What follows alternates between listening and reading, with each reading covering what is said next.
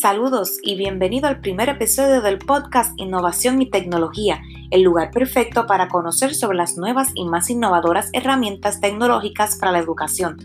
Les saluda Gretchen Torres. En el episodio de hoy estaré comentando sobre una reciente publicación escrita por la profesora Ibelis Barreto para el periódico The Daily Este artículo presenta una innovadora aplicación que permite que los estudiantes aprendan y juegan a la vez.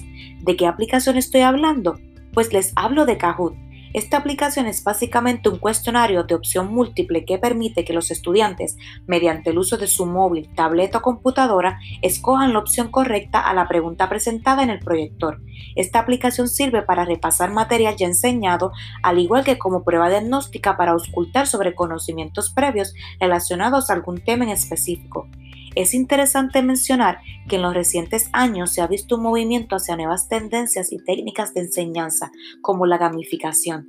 En esta nueva era de la información, donde nuestros estudiantes no se quieren despegar de sus móviles jugando Fortnite y Clash Royale, integrar la gamificación es una excelente manera de capturar su atención, manteniéndolos activos y participativos en la sala de clases. De esta manera, los estudiantes están comprometidos con sus tareas y podemos mejorar el proceso y la experiencia de enseñanza aprendizaje de nuestros estudiantes. Bueno, hemos llegado al final del primer episodio del podcast Innovación y Tecnología. Les hablo Gretchen Torres y gracias por conectarse. Hasta la próxima.